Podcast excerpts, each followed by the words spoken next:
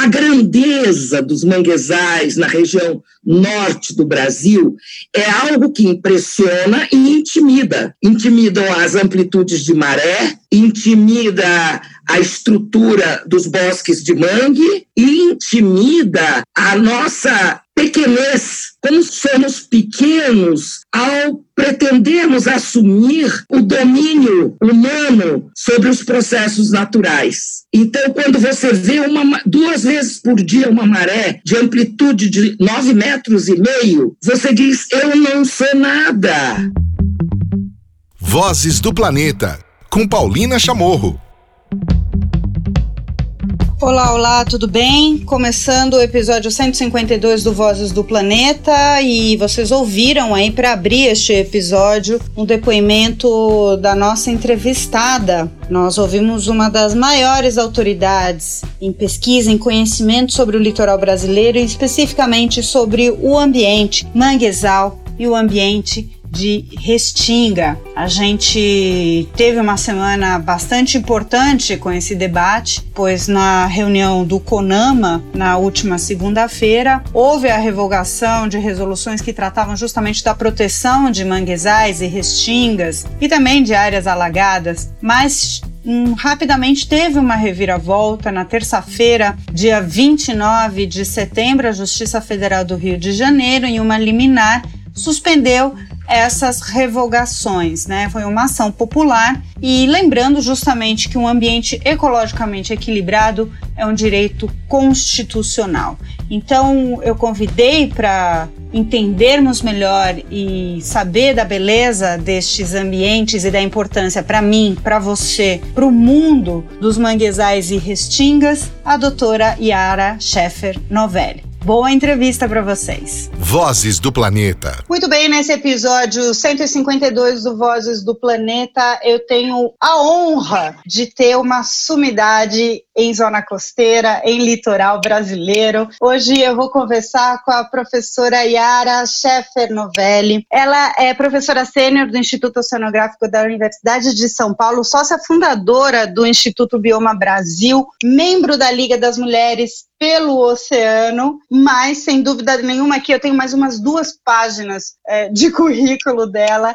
É a grande autoridade para falar sobre zona costeira e especificamente restingas e manguezais neste episódio especial. Yara, eu não tenho mais palavras para dizer a minha emoção e a honra de ter a tua voz hoje aqui no Vozes do Planeta. Tudo bem? Tudo ótimo. Eu acho que essa honra, essa, esse sentimento é recíproco, porque vocês da Liga eh, têm um grupo que eu admiro demais. Ana Paula, Leandra, Beatrice, sei lá, muitos nomes, muitos nomes, não quero esquecer de nenhum, mas são esses que vieram assim rapidamente à memória, mas estar nesse conjunto de mais uma frente em termos de melhor conhecer a nossa zona costeira, nesse caso, e o funcionamento do sistema costeiro marinho. É uma área tão vasta, com tamanhas peculiaridades, que é trabalho para um grupo, é trabalho de grupo, é, não é trabalho de um sozinho. Que ótimo.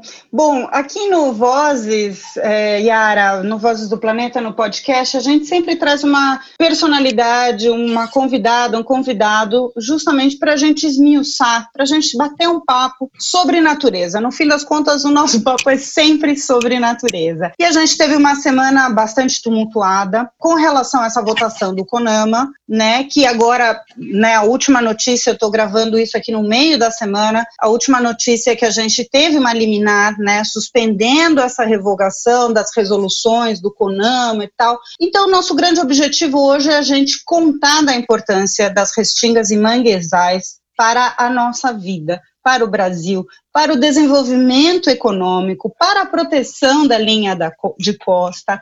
Então, minha primeira pergunta, Yara, é com relação à sua relação com estes ambientes, né? Como eu coloquei na apresentação, você é uma sumidade, você é a grande referência nacional em estudo sobre esses ambientes. Quando que eles entraram na tua vida, Yara? Há muito tempo Desde, desde pequenininha. Não, eu não sei se vocês viram, eu tive a oportunidade de fazer uma live sobre a minha linha de vida, desde muito pequena, porque uma série de coincidências, que eu não acredito em coincidências, mas uma série de momentos durante o meu desenvolvimento, o meu ciclo de vida, quase que mostravam o destino para mim. Eu nasci na Praça Gabriel Soares, lá na Tijuca, no Rio de Janeiro. A Praça Gabriel Soares é uma homenagem a Gabriel Soares de Souza, o primeiro uh, escriba que descreveu os manguezais brasileiros logo após a chegada aqui. Então, tem um trabalho de 1587 do Gabriel Soares de Souza descrevendo os manguezais brasileiros. Então, eu nasci na Praça Gabriel Soares, número 7, casa 5, que era uma vila, é uma vila, e daí venho eu. Meu pai sempre foi um amante do mar. O nosso primeiro barco, Spray, ele estava pronto e eu estava com seis meses de idade. Então eu comecei a andar no mar já. Então, essa foi a minha vida, esse é o meu passado, a convivência com o mar, com alguém, com alguém não, com uma família, porque nós éramos unos. Papai, mamãe, meu irmão e eu éramos quatro aficionados, primeiro sem saber que éramos aficionados, mas o fim de semana no barco, papai trabalhava em fábrica, a fábrica tocava o apito às 11h40 da manhã no sábado, nós já estávamos com os sacos todos prontos para ir para o carro, ir para o Yacht Clube do Rio de Janeiro, onde ficava o spray, e passávamos o fim de semana dentro da Baía de Guanabara. Nas férias, nós passávamos dois meses inteiros na Ilha Grande, morando no barco. Então, esse convívio era algo espontâneo, natural, não era pensado, ah, eu vou ser uma. Nem havia ecologismo, nem ambientalismo, mas o nosso convívio era natural com os pescadores, comendo na casa da família de japoneses, comendo na casa dos pescadores brasileiros. Só havia duas famílias nessa praia do Pouso de Palmas, que nós passávamos os dois meses. É, tínhamos até uma uma poita lá na, no, nas palmas. Quer dizer, era o momento, era assim. Fomos duas vezes a Buenos Aires, para a regata Buenos Aires-Rio. Mamãe e eu voltávamos de avião, meu irmão correu as duas regatas. Então, veja, eu acredito que está no sangue. Não vou dizer que está no DNA, porque é ridículo isso, mas faz parte do, da, das nossas hemácias essa, esse sinal para o mar. É o salino, é o nosso grau de salinidade. Na hora da faculdade, da escolha da faculdade, eu fui para a história natural. Eu queria educação física, mas aí eu gostei da história natural. Fui para a história natural buscando tudo, porque eu gostava de tudo e eu queria experimentar tudo. Na zoologia, na botânica, só a genética que eu não era muito, muito ligada. Mas zoologia e botânica, ai, geologia. Porque antes de entrar na faculdade, eu fui com meus pais a Ouro Preto, ver a escola de Minas. E eu queria ser geóloga, mas o grupo lá do centro acadêmico deles, quando disseram assim, Eba, vai ter uma mulher que quer vir fazer geologia. Oh, não! Naquela é, época não se fazia isso. Eu digo, não, essa escola de Minas, não, isso é perigoso, isso é perigoso. Então, imagina, 1961, eu ir para o meio de Ouro Preto, eu gostaria de ter ido, mas aquela recepção calorosa é, me dissuadiu. Então, fui para a História Natural, gostei demais, experimentei desde curso de mergulho, autônomo, tudo tudo que tinha abertura. E quando eu me formei em 65, a única coisa que eu sabe, queria, tinha certeza, eu não queria ser professora. Eu não queria ter que dar aula. Então, apareceu um curso de oceanografia sob a égide da Unesco, embarcada no navio oceanográfico Almirante Saldanha. Passei 45 dias embarcada num curso internacional de oceanografia no Almirante Saldanha. Imagina, 15 dias depois, eu estava fazendo pós-graduação no Instituto Oceanográfico da USP, em São Paulo. Que maravilha, né? É um processo natural, como você colocou, né? É quando a gente não sabe se a, a gente já foi moldado, né, para fazer, né? É um processo natural. Bom, a gente chega num momento, Yara, que eu gosto muito de pedir essa exaltação para a natureza brasileira, porque eu acho que às vezes a gente não se reconhece nos ambientes, a gente e quando a gente não se reconhece, não tem como amar, não tem como proteger, né, a grande maioria, né? Você falou agora desse seu processo natural. Vamos falar agora sobre a beleza dos manguezais e a importância no mundo dos manguezais brasileiros, porque isso é um outro ponto que também pouca gente conhece, que a gente tem a maior extensão contínua, que na Amazônia, imagina, tem gente que nem consegue imaginar que a Amazônia tem mar, muito menos que a Amazônia tem mangue. Não é isso, Yara. A gente tem uma grande importância global com os manguezais brasileiros. Você está falando com alguém que teve uma expedição nacional aos manguezais do Amapá, na, na estação ecológica de Maracá, de Pioca. Então, nós trabalhamos lá a grandeza dos manguezais na região norte do Brasil é algo que impressiona e intimida. Intimidam as amplitudes de maré, intimida a estrutura dos bosques de mangue e intimida a nossa pequenez, como somos pequenos ao pretendermos assumir o domínio humano sobre os processos naturais. Então, quando você vê uma, duas vezes por dia uma maré de amplitude de nove metros e meio, você diz: Eu não sou nada. Na região do Salgado do Pará, você vê e você,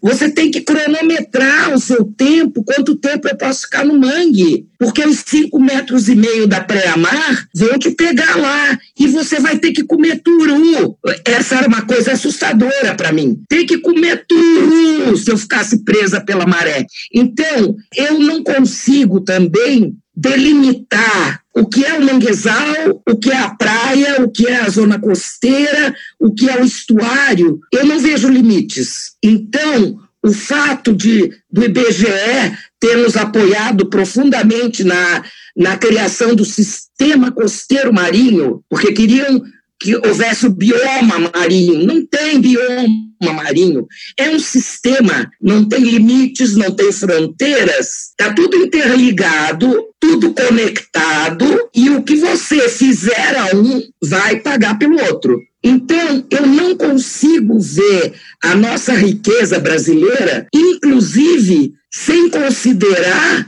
que não tem limitação entre zona costeira e Amazônia zona costeira e Pantanal. Nós temos a evaporação do mar, que vai ser chuva, e na Amazônia vai ser rio flutuante, rio voador, em cima do Pantanal. Está é, tá tudo conectado. Essa grandeza do Brasil, a felicidade de não termos sido compartilhados, todos picadinhos em vários países, nós temos que agradecer aos nossos primeiros gestores. Os gestores europeus portugueses souberam fazer uma administração desse território, embora tivessem, estivessem vindo de uma pátria muito pequena. Portugal é pequeno territorialmente, já era pequeno, mas ele tinha as potências de além-mar. E esse esse grupo do além-mar dava eles perfeitamente a noção do todo. Não dividiram o Brasil, não dividiram.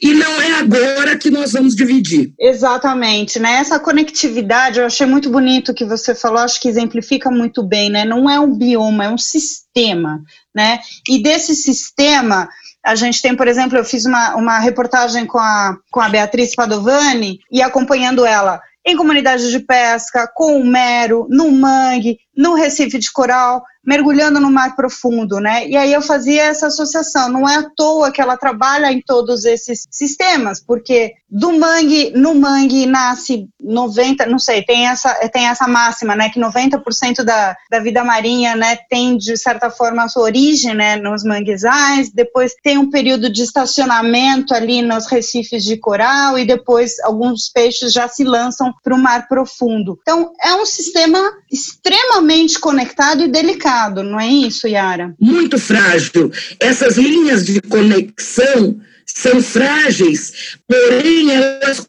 têm uma auto-adaptação constante. Esse sistema de conexão é refeito a cada instante. Então, a, a, o processo vida é um processo, a vida entre todos esses sistemas é um processo constante, é uma otimização do uso das energias subsidiárias. Então, você usa energia do sol, energia das marés, o fluxo das correntes marinhas, tudo isso está sendo otimizado sem perda de tempo. Veja, os manguezais estão presentes há 60 milhões de anos, juntamente com os corais que formam os recifes, com as gramíneas que formam as pradarias marinhas. Gente, se eles não fossem autossuficientes, não teríamos os representantes que temos hoje em dia a nível mundial. O Brasil é parte do todo. Agora, as partes são muito maiores que o todo.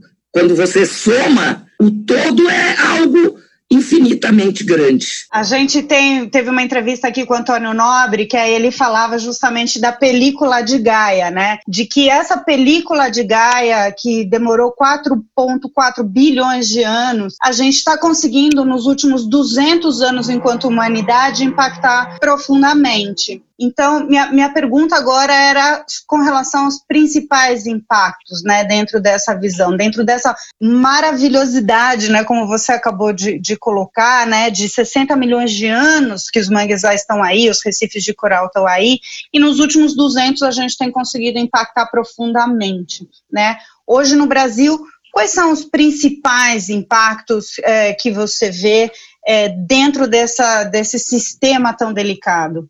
Num, numa escala macro, eu vejo a, a falsa ideia de que o homem conseguiria controlar tudo.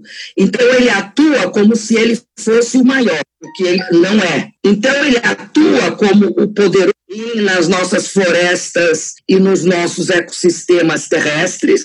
Ele desrespeita os princípios naturais, ele pretende atuar contra o processo de automanutenção de funcionamento, ele desconhece que os rios não são apenas um córrego, um curso d'água que vai de um lado para o outro. Os rios são ecossistemas. Então, o rio tem altura, largura, correnteza. Rios são entidades completas. Rios são formados por complexo maior, bacias hidrográficas.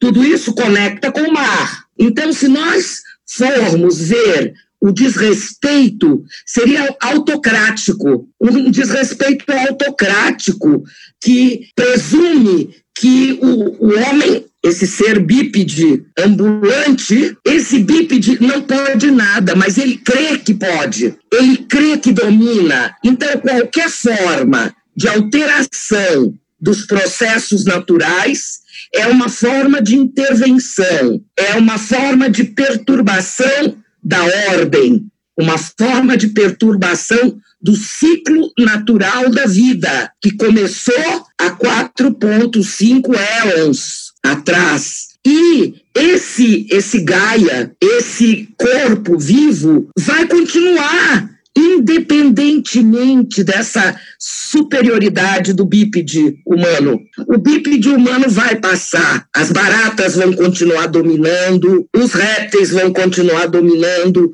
os mosquitos, maruins, pólvora, o que seja, vão continuar dominando, porque eles atuam de acordo com os processos da vida. Sabem os momentos de eclodir, sabem o momento de ser larva, e sabem o momento de se encapsular. O homem não. O homem não aprendeu. E ele vai continuar perturbando, construindo marinas onde não pode, resorts onde não pode, carcinocultura onde não pode, porque onde construir a carcinocultura? Nas águas interiores. Onde botar os resorts? Não ali na beira da água. Lançar o esgoto in natura nas praias que seriam para turismo, que ficam verdes você já viu as praias ecológicas do Nordeste?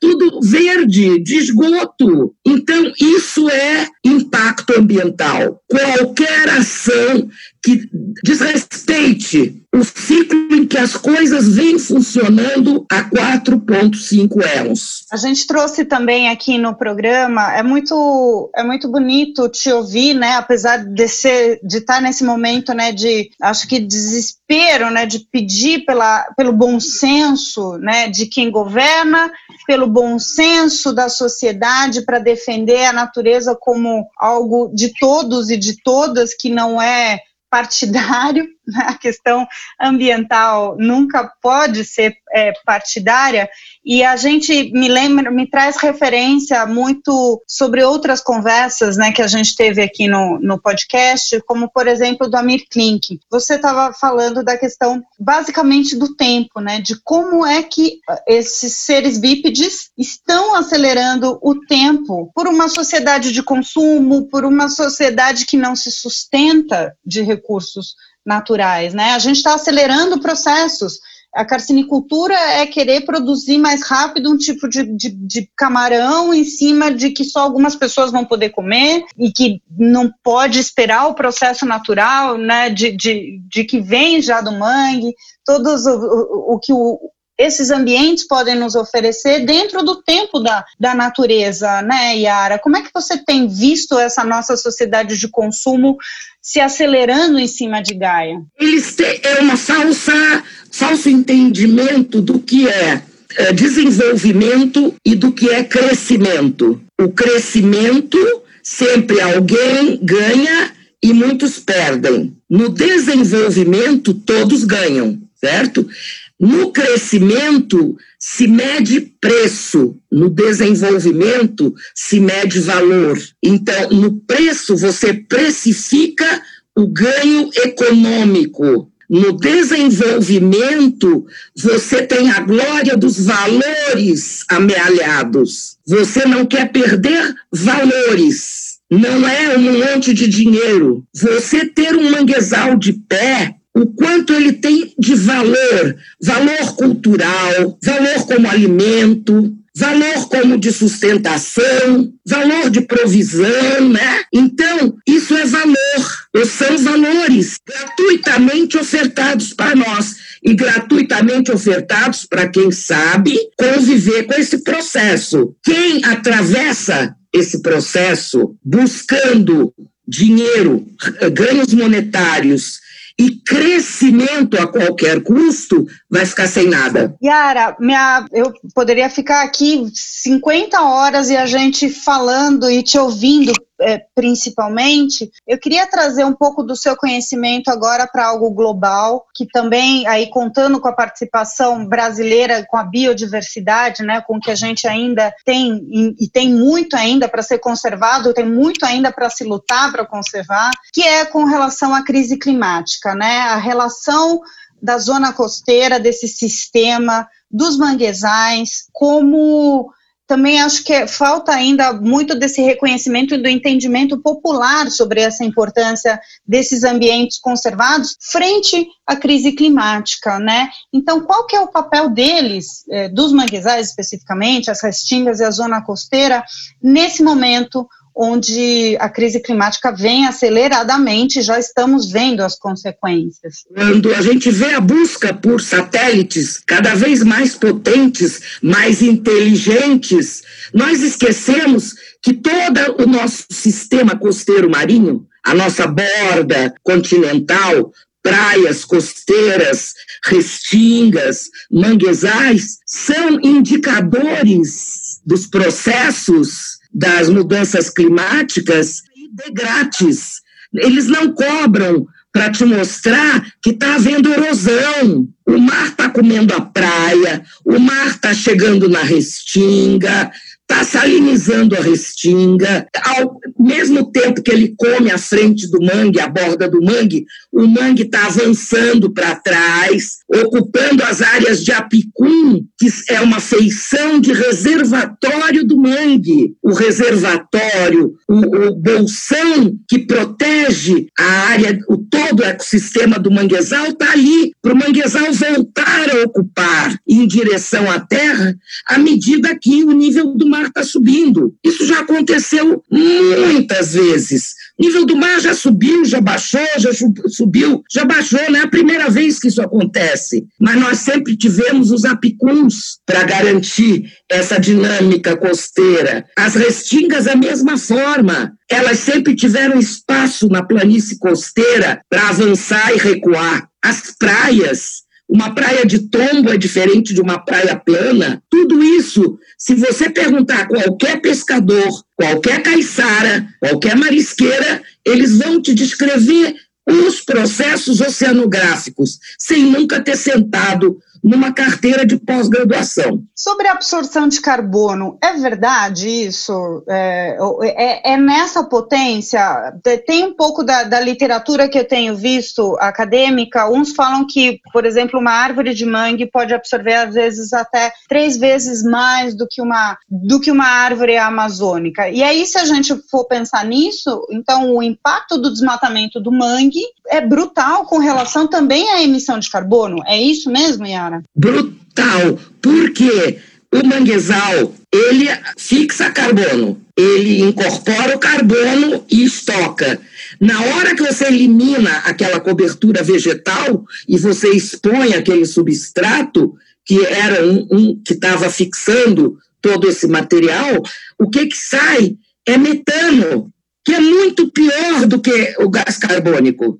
Então, quando você elimina cada elemento da cobertura vegetal de um manguezal, você está disponibilizando metano. E é isso que a carcinocultura faz quando desmata um manguezal para pôr tanque de, de cultivo de camarão exótico, certo? Então, o cultivo do camarão exótico num terreno que era do manguezal, ele já eliminou, permitiu o que o metano que estava ali acumulado fosse dispersado para a atmosfera. Bom, e esse final é justamente para você, ouvinte, que está nos acompanhando até agora, entender não só a importância e a beleza do mangue, mas como o seu comportamento, o seu consumo também tem a ver com isso. Então, quando você está consumindo algum tipo de peixe ou está consumindo um camarão que você não sabe a procedência ou se aquilo realmente contribuiu é a mesma coisa do que a gente, quando a gente está falando do controle da rastreabilidade da carne na Amazônia. É a mesma situação, não é isso, Yara? Acho que se torna cada vez mais importante a gente entender enquanto o nosso consumo também está impactando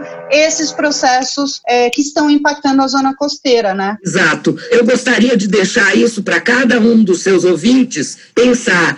Não atue como Cláudia, como Joaquim, como Pedro, como Maria atue como Homo sapiens, atue como espécie, como a espécie que quer ser, deixar seus descendentes. Eu sou vovó, eu tenho uma neta, gostar, quero muito deixar para meus descendentes algo, se possível, melhor do que o que eu estou convivendo hoje. Os indígenas tradicionais americanos, eles pensavam em sete gerações futuras todas as vezes que tivessem que tomar alguma decisão, o presente deles considerava sete gerações futuras. Não pense como um cidadão, pense como espécie. Muito bonito. Eu queria agradecer hoje, então, essa aula que a gente teve, principalmente essa conversa muito inspiradora, né? Da gente seguir lutando. Lembrando, o ambiente ecologicamente equilibrado é um direito constitucional também. Ou seja, como a gente, eu falei agora há pouco, não é uma questão partidária, é uma questão da Constituição brasileira,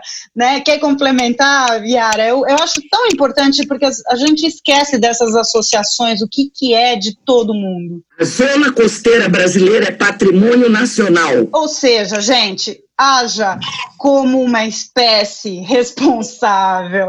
Muito bom.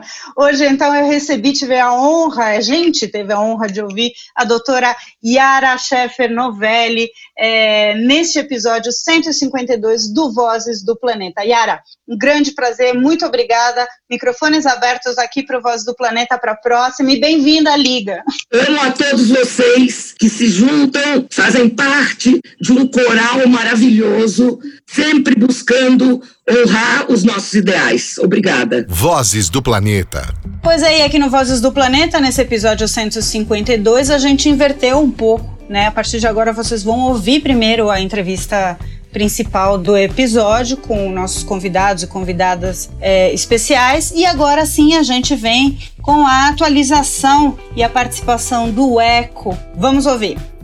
Muito bem, agora aqui no podcast, no episódio 152, a gente tem um espaço do OECO, sempre trazendo o destaque da semana. E eu vou conversar hoje com a Naira Hofmeister. Tudo bom, Naira? Oi, tudo bom?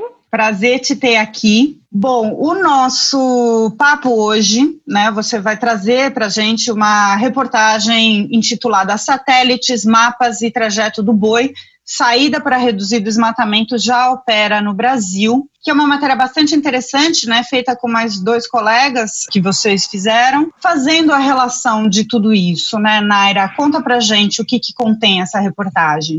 Muito obrigada aí pelo espaço. Um prazer muito grande poder conversar e, e contar um pouquinho sobre essa reportagem. Vou dar um, um spoiler aqui, embora o, o, papo seja curto, né? Mas o, o negócio é o seguinte, né? A Amazônia está desaparecendo, todo mundo sabe que a Amazônia está queimando e sendo derrubada, e dois terços de todo esse desmatamento viram pasto anualmente. O ano de 2018, que é um dado que o Trace, aquele, aquela entidade que rastreia commodities, produção de commodities em florestas, tem de 2008 é que 80% de toda a Amazônia que foi desmatada virou pasto para boi. Então, essa era, digamos, essa era o desafio da gente entender assim, bom, o que, que acontece, né, com esse pasto, como que ele entra na cadeia, na, na carne que a gente compra no supermercado, né? Então, para o nosso ouvinte entender, assim, é, é um grande sistema, né, que é o que a gente tentou contar um pouco nessa reportagem, é uma reportagem minha, da Fernanda Wenzel e do Pedro Papini. A gente tem feito uma série série ampla, bem grande, desde abril para o ECO, sobre as conexões entre o desmatamento da Amazônia e o mercado financeiro, enfim, como que isso se relaciona com as grandes companhias, não só brasileiras, mas internacionais. E nesse caso especificamente a gente se debruçou sobre essa questão. É meio uh, e, e, o fato é o seguinte, né? A gente tem uh, um grande sistema de informações públicas que já existe, ele já opera para diferentes situações, para diferentes controles, como por exemplo os próprios satélites do INPE, né? Que a gente se habituou a ver nos noticiários é, lamentavelmente, a gente se habituou com essa notícia de que cada uh, período esse desmatamento da Amazônia aumenta, o desmatamento do Cerrado e tudo mais. Esses satélites do INPE, eles fazem essa varredura grande na floresta, mas eles são capazes de detectar desmatamento numa fazenda, por exemplo. Então, isso conectado com outros sistemas, como o cadastro ambiental rural, que é tipo uma espécie do RG lá da fazenda, né, onde tem lá todas as obrigações que o fazendeiro tem que cumprir com preservação da mata, o perímetro da, da fazenda dele, isso sobreposto com as imagens de satélite e, por exemplo, conectado com as listas públicas que existem do IBAMA, uh, onde diz lá, ó, essa área aqui está embargada porque o cara fez um, teve um problema lá de desmatamento e ele não pode produzir. Ou as listas de trabalho escravo também, que são públicas, né? Ó, esse cara foi autuado por trabalho escravo. E isso tudo junto poderia simplesmente uh, reduzir o problema do desmatamento, da, ou pelo menos da contaminação dessa cadeia, num nível muito grande, né? Então essa é a, a, a, história que a gente conta nessa matéria. A gente conta que já tem várias ferramentas sendo desenvolvidas por uh, organizações não governamentais, de uma, uma, maneira geral, né? É, que conectam esses sistemas e essas ferramentas elas tentam superar um obstáculo que é um obstáculo grande, que é uma, uma questão que interessa a todo mundo, porque alguns governos, e inclusive o governo federal, né, governos do estado, de estados e o governo federal entendem que há um documento chamado Guia de Trânsito Animal, que é onde diz esse boi saiu dessa fazenda e foi para aquela. Esse documento, ele, é, muitos, muitos governos, muitas autoridades entendem que ele é sigiloso. É, o Ministério Público discorda dessa, desse entendimento e, e tem feito uma, enfim, atuação grande para que seja, para que caia o sigilo sobre esse documento, mas o fato é que sem esse documento é impossível fazer, porque não, porque a gente tem uma cadeia de gado que é super fragmentada, né? O cara, ele vende para um produtor que vende para outro, que vende para outro, que vende para outro e com isso o controle sobre da onde esse boi veio, se ele passou por alguma fazenda desmatada na sua vida, é, fica impossível, né? Então é, a gente conta como que essas ferramentas estão fazendo é, para superar esse problema, né? Algumas usam, por exemplo, estratégias de técnica computacional de data scrapping, né? Aqueles é, raspagem de dados para entrar nos bancos de dados públicos e obter essas informações. Outras contam, por exemplo, com a informação voluntária fornecida pelo próprio produtor as duas saídas têm seus problemas, né? E a gente explora um pouco isso na reportagem. E, mas enfim, mas são saídas, né? E, e a questão toda, acho que é que as pessoas saibam que é, uma grande parte do, do, desmatamento poderia ser evitado ou pelo menos poderia ser reprimido, digamos assim, se houvesse esse sistema, se ele fosse posto em ação. Ele já existe. Só falta conectar as coisas e fazer elas funcionarem para essa finalidade, né? É exatamente, Nairo. O que essa reportagem contém, na verdade, são vários interesses que são interesses públicos, que é também a função do jornalismo, né? Apresentar fatos que sejam de interesse público para que a sociedade se mantenha informada da real situação situação do momento. Então, a gente tem a informação de satélites e de imagens disponíveis e públicas, né? Agora a gente teve até do governo da, da Noruega, se não me engano, disponibilizando, né, todas as informações é, de forma gratuita para quem quiser ver, né, essas informações de dados.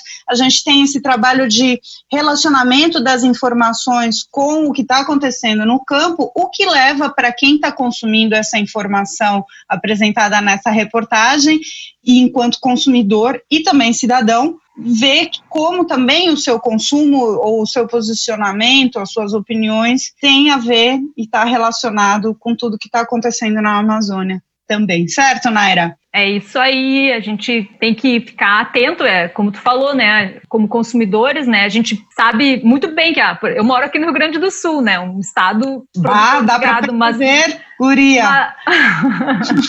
Mas, mas, apesar de eu morar num estado produtor de gado, uma grande parte da carne que está no supermercado aqui na minha cidade é proveniente da Amazônia, né? Tem Mato Grosso, Rondônia. Eu sempre checo isso antes de comprar, né? E enfim, os, os frigoríficos eles se comprometeram, né? Desde 2009 a rastrear essa cadeia do gado, os frigoríficos da Amazônia, para justamente para banir essa prática das suas cadeias, mas eles não conseguem conseguem fazer isso e eles usam esse argumento de que as guias de trânsito animal são sigilosas para justificar que eles não conseguem avançar até os elos finais da cadeia. Eles só controlam o fazendeiro que vende diretamente para eles, né? Mas esse cara é a, linha final de um boi que passou por umas quatro, cinco fazendas antes disso, né? Pois é. Bom, eu recomendo muito vocês lerem a reportagem completa que está no eco.org.br, satélites, mapas e trajeto do boi, saída para reduzir desmatamento já opera no Brasil. Matéria da Naira Hofsmeister com a Fernanda Wenzel e o Pedro Papini eu falei hoje aqui com a Naira, obrigado pela sua participação. Lembrando que tem outros caminhos para você saber mais, tem a própria Sob a Pata do Boi, produzida pelo ECO, é, com relação a essa rastreabilidade. A gente tem também aqui no Vozes do Planeta essa reportagem especial no episódio 144 com o pessoal da Trace, chamar No Rastro do Desmatamento, para você se informar melhor. Obrigada, Naira, até uma próxima. Eu é que agradeço, um abraço. Vozes do Planeta. E olha só quem está de volta, Cláudio Ângelo e seu Mundo Real. Mundo Real, com Cláudio Ângelo. E nesse episódio 152, a volta de Cláudio Ângelo e o mundo real. Beleza, Cláudio? Tudo bem? A volta dos que quase não foram, né? Ou foram por, por menos tempo do que você imagina. Tudo bom, Polina? Tudo jóia, que estavam na área, mas estavam por aí, né? Boa. Cláudio Ângelo, a gente tem muitas relações e muitas coisas, faz tempo que a gente não conversa aqui no, no podcast, mas a gente em off conversando, você me apresentou uma história fazendo dessa história do que a gente não sabe, coisas que vêm aparecendo, de uma história do INPE com relação a emissões tudo pode ficar pior, é isso? Ou quanto mais é, a gente cara, sabe, mais preocupante é? É, né? essa história de mudança climática parece que tem uma regra, né? Que assim, tudo que a gente acha que é ruim, na verdade, é pior. Isso tem uma explicação porque é a segunda lei da termodinâmica, segundo a qual você tem mais os estados desorganizados da matéria nos sistemas são mais prováveis do que os estados organizados, porque você precisa botar energia para organizar um sistema qualquer e para desorganizar, né, aquela coisa da entropia que tende ao infinito, etc. Então é por isso que os efeitos da mudança climática, as pessoas perguntam, é, mas por que a mudança climática é sempre pior, não pode melhorar? Por causa da segunda lei da termodinâmica. Em geral, os efeitos são sempre piores e o nosso desconhecimento também da situação é, garante que toda vez que a gente vai olhar para algum pedaço dessa história, a gente vai descobrir uma coisa mais grave que a gente não sabia. Então, na, na quarta-feira, dia 30 de setembro, foi publicado no é, periódico Science Advances um estudo liderado por cientistas do INPE, né? Que bom que o INPE ainda pode fazer ciência, né? Porque o general Mourão ainda não fechou o INPE, não substituiu por uma agência militar e tal. Mas o INPE está lá fazendo ciência e eles descobriram, os pesquisadores do INPE, que o que a gente achava que sabia sobre emissões por desmatamento na Amazônia está incompleto porque além das emissões que você tem quando você derruba uma floresta e queima essa floresta e joga todo aquele carbono que estava nas árvores para o ar, você tem as emissões que acontecem ao longo do tempo nas bordas das florestas que sobraram, né, o que eles chamam de efeito de borda. E essas emissões são equivalem a 37% de tudo que você perde por carbono de carbono por desmatamento. Então, assim, tudo que a gente acha que, né, sei lá, o Brasil tem entre 2001 e 2015 perdeu 500 milhões de toneladas de CO2 por ano por desmatamento, você tem que jogar mais um terço em cima disso. Então, é, para o Brasil, a conta é essa: 30% a mais de emissões por causa das bordas. Então, o que, que acontece nessas bordas? Você tem a floresta exposta a vento, a floresta perde umidade, né? Porque essa coisa, essa coisa que o Bolsonaro fala de que floresta úmida não pega fogo, isso é verdade para uma floresta intacta, para uma floresta degradada e que, que tem que foi cortada, a borda dela é super inflamável, porque ela fica exposta a claridade, radiação solar, vento, etc. O que, que acontece? As árvores grandes morrem nessas bordas de floresta e essas bordas de floresta ficam mais baixinhas, ficam, né, as árvores que sobram são as mais resistentes e as mais baixas e você consegue medir, foi o que eles fizeram usando o laser, eles conseguiram fazer um perfil de, de altura dessas florestas e calcularam a altura das bordas e converteram isso em carbono, em carbono perdido. Então, e dá essa conta toda a Pan-Amazônia, né, todos os nove países amazônicos, você tem uma perda que equivale a 37% de tudo que se perde por desmatamento. Ou seja, né, o jeito certo da gente falar de metas climáticas para o Brasil, por exemplo, seria computar esse carbono que a gente perde nas bordas, além do carbono que a gente perde por incêndio florestal, que as pessoas não sabem ainda direito quanto é. Então, as nossas metas, que são altamente insuficientes, são também uma tremenda subestimativa. Bom, e você que quiser saber mais sobre isso, a gente conversou com a Erika Berenger, já há algum tempo, uma grande especialista na Universidade de Oxford, sobre justamente o que o Cláudio acaba de explicar, sobre a ilusão, o que a gente imagina, né, do que é umidade na Amazônia e o que realmente acontece com as queimadas. Cláudio, e falando também de muitas coisas que se supõem com os incêndios no Pantanal, veio novamente é, sendo associado em muitas reportagens, em muitas falas, a questão de associar com o desmatamento na Amazônia. O que, que você tem para comentar sobre isso? Um senhor inuit, um pescador inuit, me contou isso na Groenlândia um tempão atrás. Eu fui para a Groenlândia 2013 e aluguei uma casinha que ficava do lado da casa de um senhor que tinha um monte de cachorros e tinha a pele de um urso polar na, na varanda dele enorme, gigante, o urso inteiro, que ele caçou. Né? Aí eu fui lá, tinha um, um, amigo que fazia as interpretações e fui lá conversar com ele sobre o urso, sobre o gelo, sobre o que, que ele achava que estava acontecendo no clima. Ele falou: é, o clima aqui está mudando mesmo. Também, né, esse pessoal aí na América do Sul fica cortando floresta, é por isso que o clima aqui muda e o nosso gelo derrete. Então é, é mais ou menos isso, né, que é, o pessoal do Pantanal está lá culpando a Amazônia pelas queimadas que estão acontecendo no quintal deles, que são provocadas frequentemente pelos próprios fazendeiros do Pantanal, né? São os inquéritos da Polícia Federal e, e as análises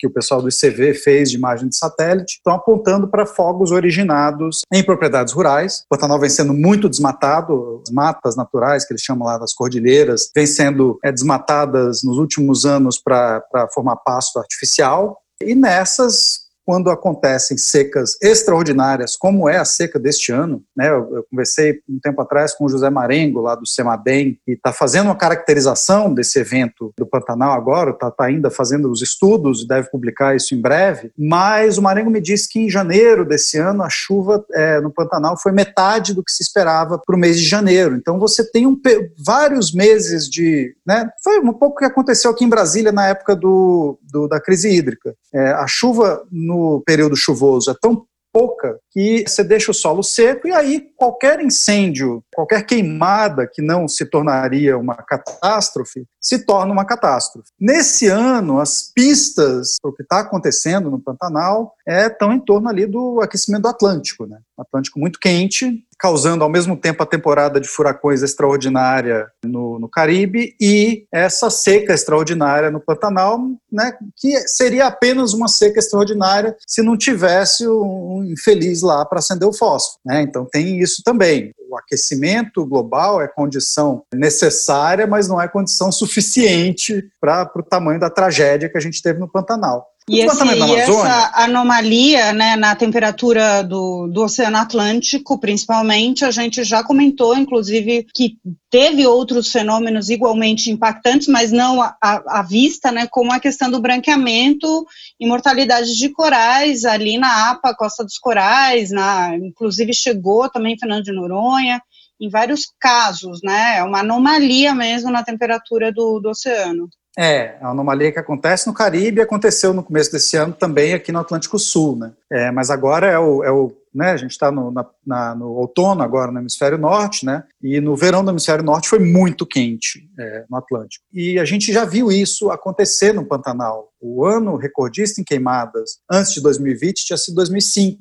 Foi um ano que meia Amazônia pegou fogo, a seca brutal na Amazônia e uma seca brutal no Pantanal também causando queimadas extraordinariamente grandes no Pantanal. Eu não sei, Paulina, se a questão do desmatamento, essa junção de desmatamento e, mudança climática na Amazônia tem sido suficientes para impedir ou reduzir. Teve uma redução de fato esse ano nos rios voadores. Isso o, o Marengo fala. Se ela foi determinante para o que aconteceu agora, a gente não sabe ainda. Mas existe uma outra maneira pela qual o desmatamento na Amazônia influencia é, as queimadas no Pantanal, pelo aumento das emissões. Né? Se aumenta as emissões de gás de efeito estufa, portanto, aumenta a probabilidade de eventos de seca extrema como o que a gente está presenciando esse ano. Então tá, tá, tudo, né? Como diz o Papa Francisco, tudo está conectado. Né? Tá tudo conectado e a gente não pensou, você quer deixar um som para encerrar essa nossa conversa, para a gente ouvir um trechinho aqui? Ah, eu quero, eu estava estava aqui é, é, me batendo é, recentemente com. Eu tinha feito uma, A minha meta quando eu comecei a estudar piano era que eu ia conseguir tocar é, Rhapsody in Blue do Gershwin antes dos 50 anos. Né? Eu falhei miseravelmente. Falta tempo ainda, mas eu já tenho certeza que eu não vou conseguir. mas esses dias eu estava quase conseguindo tocar uma outra música do George Gershwin que chama é, They Can't Take It Away From Me. E ficamos com essa hoje com, com Ella Fitzgerald e Louis Armstrong. Chique. We may never, never, never,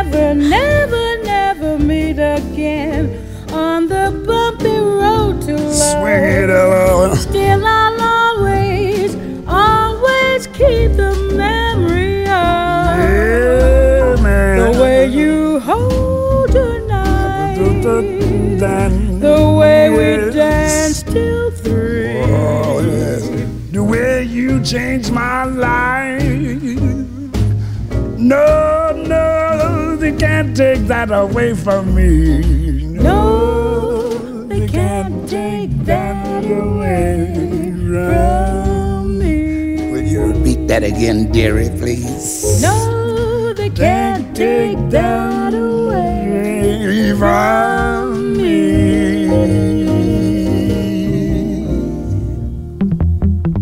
Vozes do Planeta. Encerrando então este episódio 152 do Vozes do Planeta, a edição, produção e apresentação é minha, Paulina Chamorro. Nós temos na produção e a edição o André Cazé, nos trabalhos técnicos e edição o Marcelo Bacará e todo o apoio sempre da Compasso Colab. Você pode se comunicar com a gente ali pelas redes sociais do podcast, inclusive sugerir quais são os próximos temas e entrevistados para a gente ouvir aqui. Quais são as vozes que você quer ouvir por aqui, certo? Até a próxima. Tchau. Vozes do Planeta, com Paulina Chamorro.